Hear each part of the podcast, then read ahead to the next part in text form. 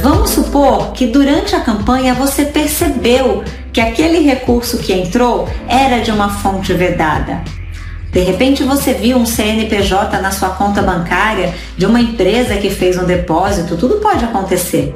Às vezes até já aconteceu com alunos nossos, é, adversários sabiam que a campanha estava desorganizada e faziam depósitos em dinheiro sem identificação.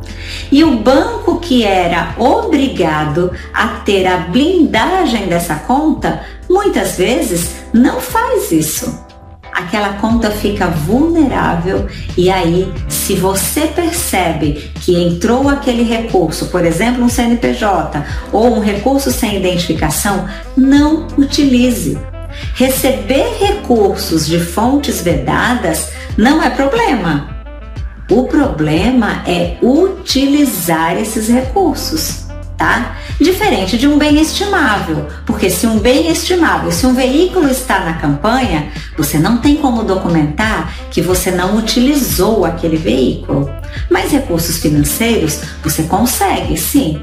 Entrou na conta bancária, o saldo estava ali, aquele valor não foi utilizado. Você pode tentar identificar a origem, por exemplo, se tiver sem identificação. Agora, não adianta também o candidato achar que o simples fato dele devolver recursos irregulares que ingressaram na campanha vai sanar irregularidades que porventura tenham acontecido.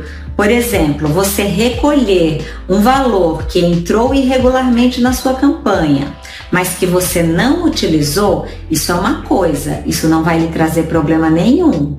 Agora, utilizar e depois devolver, sim, isso vai ser um problema que vai comprometer significativamente suas contas.